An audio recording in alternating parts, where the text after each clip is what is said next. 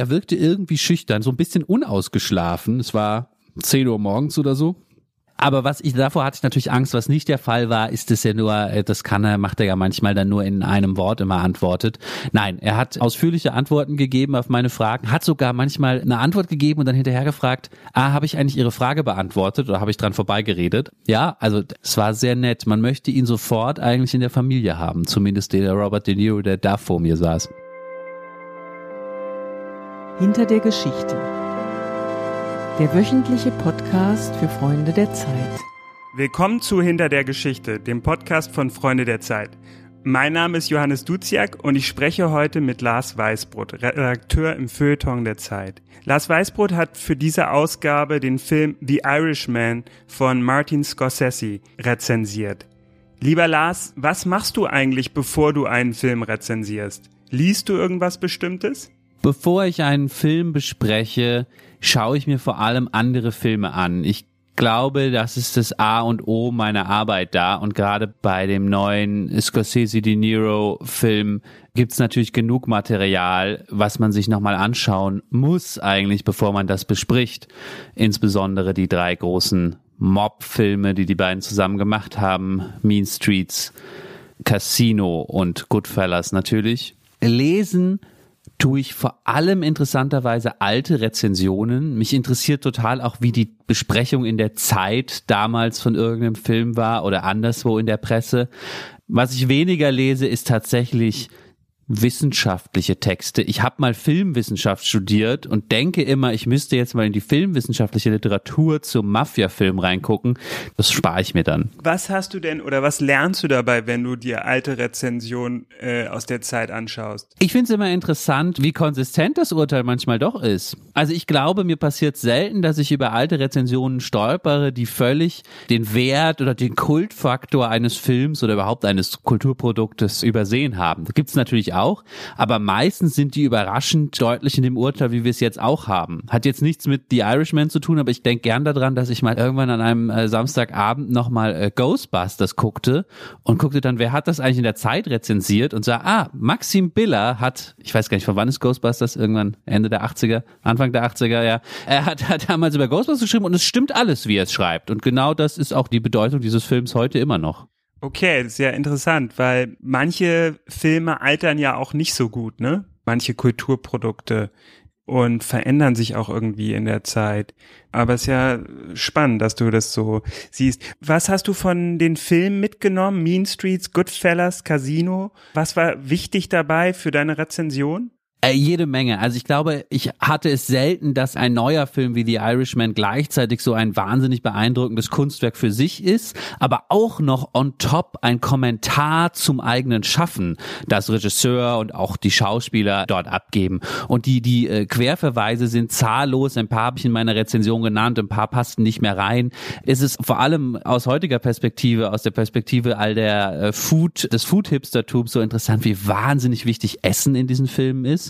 Ja, also das, das in, in Goodfellas kochen sie so ganz ausführlich im Gefängnis. Am Ende gibt's diese wichtige Szene, wo er die Bolognese machen muss und gleichzeitig sich so mit dem Kokain. Da, da schneiden sie auch den Knoblauch so mit einer Rasierklinge, oder? So ganz fein den Knoblauch mit, damit er ganz fein wird. Ja, aber der eine macht immer trotzdem zu viel Zwiebel rein und so. Und auch das ist bei The Irishman so interessant, dass wir Szenen haben, die spielen 1970, aber sie wirken sozusagen wie in Berlin Mitte, wo jemand drüber redet, das ist aber das beste Brot jetzt, ja. Wir müssen das Brot mit dem Olivenöl und alles andere funktioniert nicht. Aber die Qualität der Rohzutat, ja, sozusagen, wofür die italienische Küche steht. Äh, und von diesen Anspielungen gibt es halt tausendfach, kommen in dem Film vor. Eine wichtige, auf der meine Rezension ein bisschen fußt, ist, dass mir aufgefallen ist, dass in diesen Scorsese-Mafia-Filmen immer wieder ähm, Leute erschossen werden oder irgendwie ähm, umgebracht werden sollen, aber nicht sterben. Also man denkt, die sind schon längst tot, aber sie kommen dann nochmal zurück. Es ist sozusagen der Anfang von Goodfellas, der ja eigentlich die Mitte der Geschichte ist,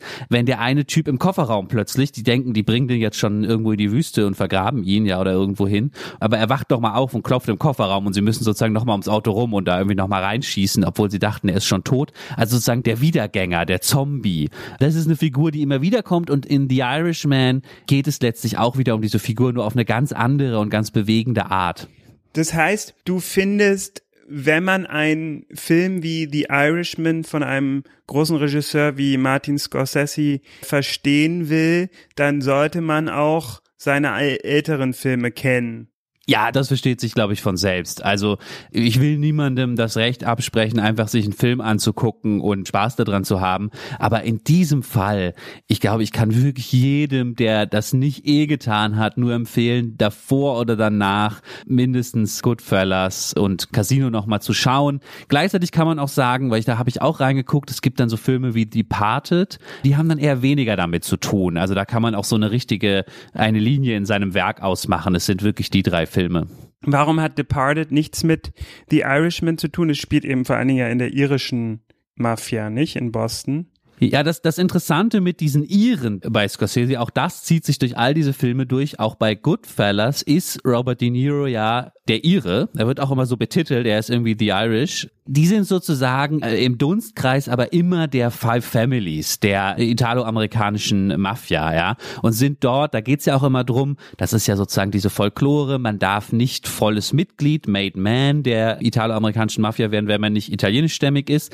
Aber die Iren sind sozusagen wichtige Kooperationspartner und machen da so mit oder so. Aber es ist eben kein irischer Mob, keine irische Mafia, wie das äh, in Boston bei Departed gezeigt wird.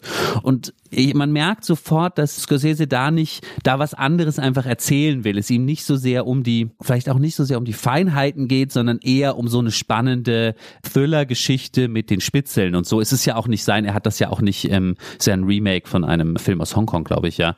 Genau. Also es ist irgendwie nochmal, der, der will da irgendwas anderes. Der will eben nicht dieses Gesellschaftsporträt erzählen, wie er es in seinen italienischen Mobsterfilmen tut. The Irishman ist auch eigentlich, man merkt nicht, dass er kein Italiener ist, ne? Außer dass er vielleicht sich einen grünen Sarg am Ende aussucht. Stimmt, ja, stimmt. Also Robert De Niro äh, hat ja selbst beide Heritage-Varianten, ja, sein Vater ist irgendwie irisch-italienisch. In dem Film stimmt, ja, es, es blendet alles so, it, it, blends in, ja. Man weiß nicht genau, welche Spuren jetzt welche sind. Es gibt natürlich auch viele Gemeinsamkeiten, ja, ähm, beide gehören zu der weißen Arbeiterklasse in dieser Zeit, die äh, durch den Katholizismus geprägt ist. Also es gibt da natürlich auch viel Verbindendes. Klar. Und seine Augen sind blau gemacht worden, ne? De Niros Augen für den Film. Echt tatsächlich? Ach, da habe ich gar nicht drauf geachtet. Ach, lustig, da sagst du mir noch was Neues. Da habe ich überhaupt nicht drüber nachgedacht. Ja, ich habe so viel auf diese Verjüngung geachtet, dass ich gar nicht. Ja, gut, wenn man natürlich Frank Sheeran Fotos angeguckt hat, hat gesagt, das passt dann sonst nicht. Ja, logisch. Ich habe so viel von dieser Verjüngungstechnik mir angeguckt, da habe ich gar nicht drauf geachtet. Findest du die Verjüngung funktioniert? Ich finde es eine wahnsinnig tolle Technik, die, das hat De Niro ja irgendwo mal gesagt, die wahrscheinlich seiner Karriere und vielen anderen Karrieren nochmal 30 Jahre oben drauf schlägt. Ja, also ich bin sehr beeindruckt. es gibt natürlich, ich weiß nicht, woran es liegt, vielleicht ist manchmal das Budget dann leer gewesen oder das Licht war schlecht. Es gibt dann Szenen, da sieht's doof aus. Die allererste leider mit Joe Pesci, wenn er zum ersten Mal als junger Mann auftritt. Was heißt jung? Als, als jüngste Variante seiner selbst. Da sieht er irgendwie aus wie äh, das auf der Sonnenbank eingeschlafen oder ich weiß nicht, was das sein soll. Das funktioniert nicht immer. Andererseits, Joe Pesci hat ja eben besonderes Gesicht, keine Ahnung, äh, verkraftet man dann auch. Also mich hat's nicht rausgehauen. Mhm. Mir ist noch aufgefallen, dass sie sich doch sehr rostig bewegen. Ne? Also im Gesicht mag diese Verjüngungskur gut funktionieren. Ich finde, bei den Bewegungen merkt man teilweise in den Rückblenden auch oder in den Zeitebenen, die in den 50er, 60er, 70ern spielen, merkt man irgendwie, der bewegt sich nicht wie ein junger Mann, der De Niro. Absolut. Ähm, du hast es jetzt noch nett gesagt. Es ist ein Wahnsinn, wie disparat das wird. Ja, also das Gesicht zu den Bewegungen eben eines 75-Jährigen und selbst ein Hollywood-Schauspieler kann sich mit 75 nicht mehr bewegen wie ein 30-Jähriger, wenn er springen soll oder auch Gewalt ausüben soll. Ja, das ist ganz klar. Aber auch da wieder eine schöne Kongruenz. Ja, ich habe das in meinem Text geschrieben, aber ich glaube, ganz viele andere Kritiker auch, haben, denen ist das aufgefallen und fast alle fanden es gut. Es macht irgendwas Besonderes in dem Film. Es macht diese Figur sofort zu einer besonderen Figur, dass es so auseinanderfällt und man denkt, warum bewegt sich dieser Mann Mitte, Ende 30? So, warum übt er auch Gewalt so bedächtig aus, ja? Als sei er. Es verleiht ihr so eine Abgeklärtheit. Der Figur. Ja, ja, eine Abgeklärtheit. Vor allem natürlich in diesem Mafia-Kontext ist das sofort interessant, weil zeigt natürlich auch Scorsese immer bei äh, Goodfellas am Ende oder so. In diesem Film ja immer die wichtigen Aufträge kriegen ja die Alten. Also wenn du sagst, hier muss jetzt wirklich mal einer abgeräumt werden, ja, es reicht jetzt, dann macht das irgendein 50-Jähriger, der so eine hochgezogene Operhose hat, ja, und wo so, wo so noch so ein Bauch unterm Bauch ist, ja, so, so, so, ein, so ein Mann macht das dann. Der kommt dann vorbei und erschießt dich, bevor du überhaupt den gesehen hast, ja, das macht dann kein 20-Jähriger. Und in diesem Sinne ist dann irgendwie diese Frank Sheeran-Figur alles zusammen, ja, die Erfahrung des Alters, die Energie des Jungen, das ist Wahnsinn. Wenn du so eine Rezension schreibst, ist es manchmal schwierig, eine Haltung zu dem Film zu entwickeln? Oder merkst du relativ schnell, wenn du so einen Film siehst, wie du den findest? Mal so, mal so. In diesem Fall war mir relativ schnell klar, dass ich wahnsinnig beeindruckt bin von diesem großen Kunstwerk einfach. Ich weiß gar nicht, ich glaube in den ersten 30 Sekunden fand ich das schon besser als fast alles andere oder alles andere, was ich dieses Jahr gesehen habe ja. Aber bei anderen Sachen ist es tatsächlich schwierig, ja. Ja, ich habe eine, eine Rezension zu dem umstrittenen Film Joker geschrieben und da habe ich mich auch zwischendurch ein bisschen schwer getan, bis ich für mich gemerkt habe, dass ich den Film wirklich schlecht finde.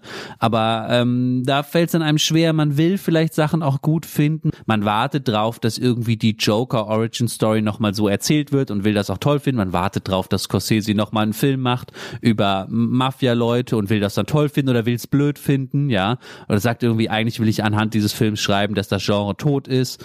Und da muss man sich natürlich erstmal dann mit sich selber auseinandersetzen und irgendwie klar werden, nee, das Material überzeugt einfach. Bevor du dann so eine Rezension veröffentlichst, gibt es noch einen Diskussionsprozess, einen Redigationsprozess? Wird dann praktisch nochmal deine Haltung diskutiert? Überprüfst du sie selber nochmal? Ähm, wie sieht es aus?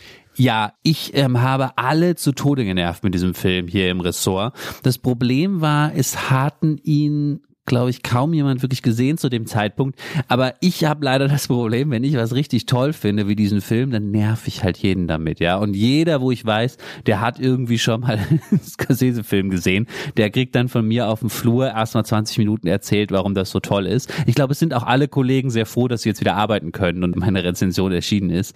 Also diese Art von Feedback-Prozess lasse ich mir nicht nehmen, ja.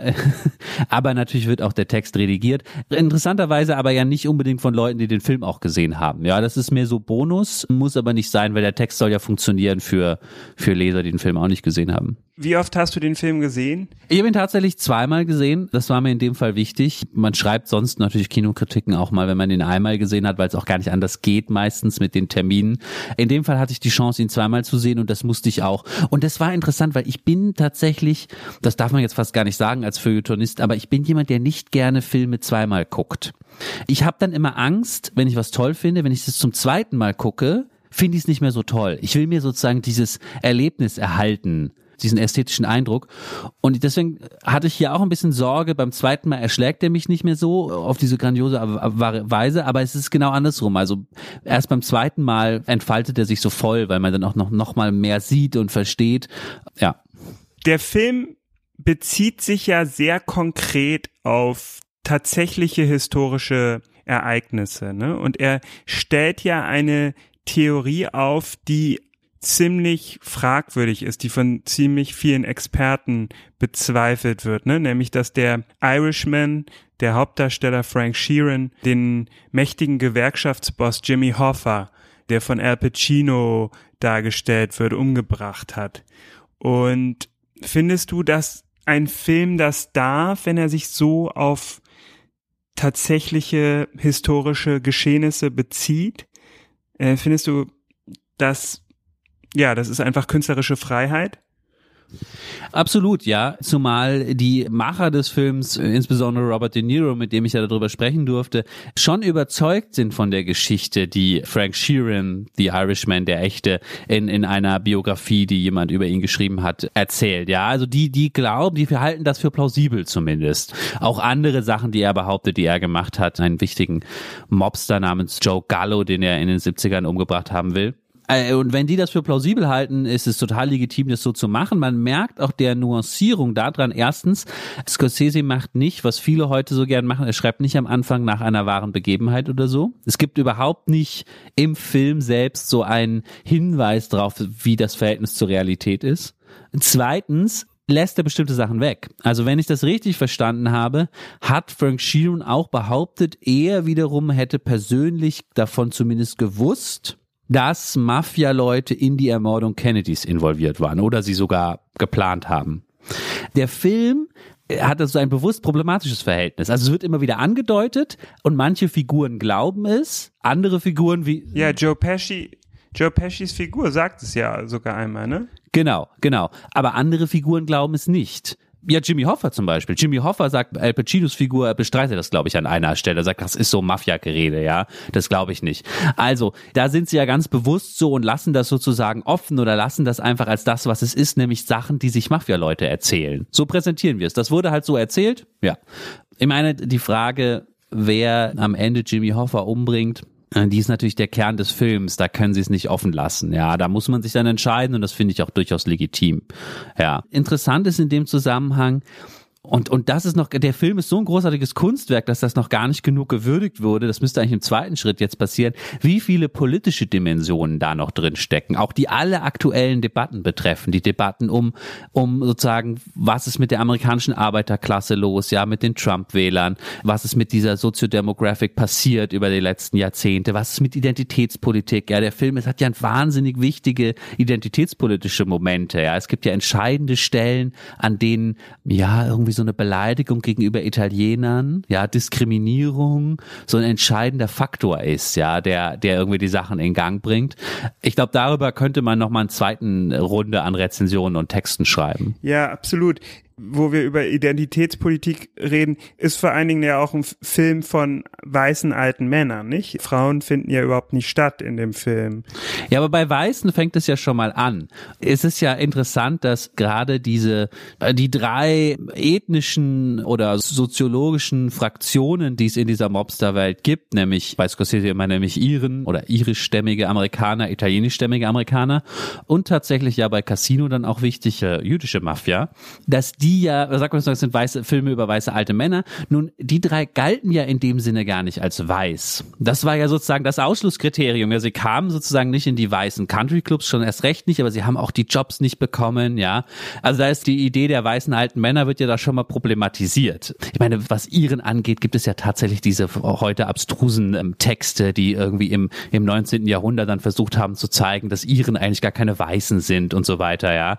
Also das wird ja alles. Ja, es gibt ja auch so ein tolles Buch, How the Italians Became White. Genau, ja, ja, genau. Da, da, da spielt das dann, dann alles eine Rolle. Aber Frauen kommen nicht vor, das stimmt, ja, tatsächlich gar nicht, außer in Rollen oder Funktionen, die dann sozusagen jetzt Feministinnen auch wahrscheinlich nicht besonders emanzipiert finden würden. Also es geht natürlich um die Tochter von Frank Sheeran, aber sie kommt nur als Tochter vor, ja. Die spielt so ein bisschen das Gewissen, ne? Ähm, dieses schlechte Gewissen was aber nie was sagt. Ja, stimmt. Sie, sie schweigt, ja. Ja, ja, sie schweigt einfach, einfach nur. Und ansonsten gibt es, na, es gibt so ein paar so, so Mafia, Mafia-Frauen, die dann einfach den Männern, wenn sie zurückkommen, irgendwie das blutige Hemd kommentarlos abnehmen und in die Waschmaschine stopfen. Die kommen hin und wieder vor. Ansonsten muss ich sagen, mir hat vielleicht sogar das irgendwie wieder gefallen. Vielleicht irre ich mich da, aber auch das gefallen, dass dieser Film so gar nicht versucht, wie man das sonst sieht, auf so eine alberne, unbeholfene Art noch so eine starke Frauenfigur einzubauen, die aber nicht reinpasst und die eigentlich auch nicht besonders feministisch ist, weil es offensichtlich zu offensichtlich nur ein Versuch ist, irgendwie sich der Kritik zu entziehen. Nicht mal das macht der Film. Ja, kann man so sehen, kann man so sehen. Lass uns vielleicht noch mal einmal zu einem ganz wichtigen Punkt kommen. Du hast Robert De Niro getroffen. Wie ist das zustande gekommen? Äh, äh, das ist ganz normal zustande gekommen, dass wir über die Leute, die sich um den Film kümmern, die Chance hatten, ein Interview mit ihm zu kriegen. Äh, wir haben angefragt und, und hatten dann das Glück, dass das geklappt hat in, in London, wo, wo während des Filmfests der Film gezeigt wurde, wo ich ihn schon sehen konnte und eben De Niro vor Ort war und, und Interviews gegeben hat. Ich habe das tatsächlich noch nie in dieser Größenordnung gemacht. Also da hat Netflix dann gleich so ein ganzes Stockwerk in so einem Hotel abgesperrt, wo irgendwie nur, wahrscheinlich nicht mal De Niro wohnt noch auf einem anderen Stockwerk, wo nur irgendwie Zimmer sind, wo dann sozusagen von einem Interview zum anderen weitergeleitet wird und irgendwelche Kamerateams haben aufgebaut. Ähm, und man wartet dann mit, mit so fremden Journalisten, ich weiß nicht, so glaube ich Franzosen, in so einer, in so einem riesigen Hotelzimmer ähm, vor der Luxusbadewanne, ähm, wo sonst irgendwelche, ich weiß nicht, irgendwelche reichen Russen wahrscheinlich absteigen äh, in London ähm, und wartet dann und wird in ein anderes Zimmer geführt. Aber es war, es war überraschend nett einfach. Also es ist am Ende, ich bin schon jemand, der sich dann, wenn er jemanden wie De Niro trifft, sehr viele Gedanken macht und ein bisschen aufgeregt ist. Aber es ist dann immer so nett und amerikanisch professionell. Also man kommt da sofort raus und denkt, es war ein ganz normales Gespräch. Ist er denn ein dankbarer Interviewpartner? Ich, ich habe so ein paar YouTube-Clips gesehen, in denen er interviewt wird und da wirkt er ziemlich wortkarg und vielleicht sogar schüchtern. Ist, äh, ist das? Ja, er kam mir auch schüchtern vor, das stimmt. Er wirkte irgendwie schüchtern, so ein bisschen unausgeschlafen. Es war 10 Uhr morgens oder so. Vielleicht hat er ja nicht gut geschlafen bei mir, also noch so ein bisschen, bisschen verschlafen. Aber was ich davor hatte ich natürlich Angst, was nicht der Fall war, ist es ja nur, äh, das kann er, macht er ja manchmal dann nur in einem Wort immer antwortet. Nein, er hat ausführliche Antworten gegeben auf meine Fragen, hat sogar, und das finde ich immer toll, weil das machen dann oft so äh, deutsche C-Promis nicht mal, hat sogar manchmal eine Antwort gegeben und dann hinterher gefragt, ah, habe ich eigentlich Ihre Frage beantwortet oder habe ich dran vorbeigeredet? Also hat sozusagen mitgedacht, ob er wirklich das gesagt hat, was den Journalisten interessiert. Ja, also es war sehr nett. Man möchte ihn sofort eigentlich in der Familie haben, zumindest der Robert De Niro, der da vor mir saß. Super. Und hast du dir äh, vorher eine Strategie überlegt, wie du ähm, De Niro warm machen kannst, wie du ihn aufwärmen kannst, wie du eine Verbindung herstellen kannst? Ja, eine, eine Strategie, die völlig die völlig fehlgeschlagen ist. Ich dachte, ich setze sozusagen auf die europäische Feuilleton, Kunst, Kultur, ähm, Ernsthaftigkeitskarte. Ja, ich denke mal, weil ich mache das vor dem Amerikaner, was er vielleicht dann erwartet vom europäischen ähm, Kulturjournalisten und wollte einsteigen mit diesem natürlich auch ein bisschen totgenudelten Kafka-Zitat ähm, im Kino gewesen, geweint weil es mir genauso ging äh, an dem Abend, an dem ich den Film zum ersten Mal gesehen habe. Um, Hast du auch wirklich geweint? Ja, ja, ja, ja, mir lief schon, mir, ja, ja, ja, ja, mir lief schon eine, eine, eine Träne die Wange runter am Ende. Ja, du nicht? Ich habe nicht geweint, nee. Aber ähm, ich, ich hab, ich, ich war auch natürlich. Männer müssen auch, du kannst auch zu absolut. Nee, Männer nee, müssen auch, auch, auch weinen, auch weinen können, gerade wenn es, gerade wenn es um die Mafia geht. Absolut, nee, ich, ich weine auch im Kino. Ähm. Was ist der letzte Film, bei dem du geweint hast? Ehrlich gesagt, ich, also ich weiß auf jeden Fall, dass ich beim Pianisten mit Roman Polanski im Kino geweint habe. Nicht mit Roman Polanski, Entschuldigung, der Pianist von, äh, mit Adrian Brody. Ja, ja. Das ist auch schon ein bisschen her. Ist schon ein bisschen her. Und ich habe bestimmt, also da habe ich so richtig geweint. ich weiß nicht, also dass mir mal so eine Träne kommt oder die Augen feucht werden. Das kommt, glaube ich, relativ häufig vor, äh, wenn irgendwas sehr romantisch ist oder ähm, auch eben so ein bisschen traurig. Ja, so ging's mir, so ging's mir auf jeden Fall und deswegen das Kafka-Zitat, auf das De Niro leider nicht eingestiegen ist. Aber das war mein Versuch, ihn aufzuwärmen. Ich habe immer das Gefühl, wenn man, wenn man zu Interviews kommt und es ist so eine gewisse Ferne zwischen mir und dem Gesprächspartner, ja, weil das ist ein amerikanischer Superstar, der weiß überhaupt nicht, was die Zeit ist oder was deutscher Journalismus ist, dann muss ich in irgendein Klischee mich selber auch reinbegeben, sonst funktioniert das nicht, ja. Ich muss dann irgendwie der europäische Kunst Arthouse-Kino-Depp sein oder so, damit der irgendwie mich irgendwo hinstecken kann und das Gespräch losrollen kann. Keine Ahnung, ob das eine gute Taktik ist. So versuche ich es immer. Cool. Lars Weißbrots Rezension von The Irishman von Martin Scorsese können Sie im Feuilleton der aktuellen Zeit lesen. Mein Name ist Johannes Duziak. Nächste Woche gibt es wieder eine Folge von Hinter der Geschichte, dem Podcast von Freunde der Zeit, den Sie auf www.freundederzeit.de abonnieren können oder im iTunes Store, im Apple Store. Vielen Dank, Lars. Danke dir.